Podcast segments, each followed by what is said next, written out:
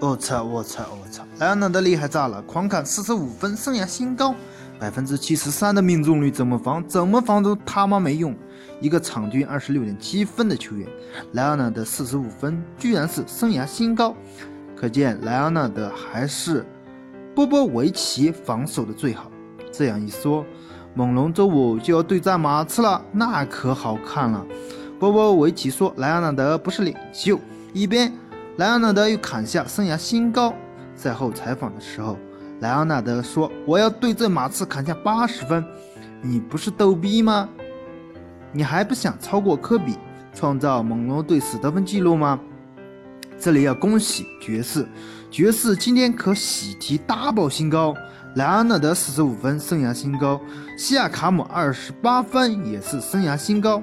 爵士可以承办各类球星的退役仪式了。而且爵士队的克劳福德也是生涯新高，十五中九，得到三十分六篮板，简直厉害炸了！如果没有克劳德，爵士要被打成古典乐。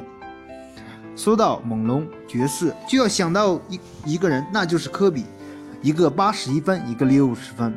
不过今年猛龙三卡合砍八十一分，也算致敬科比了。今天科少又透露消息，社交媒体上宣布又怀孕了。科比此前三头全是女儿，说好的四氧化三铁。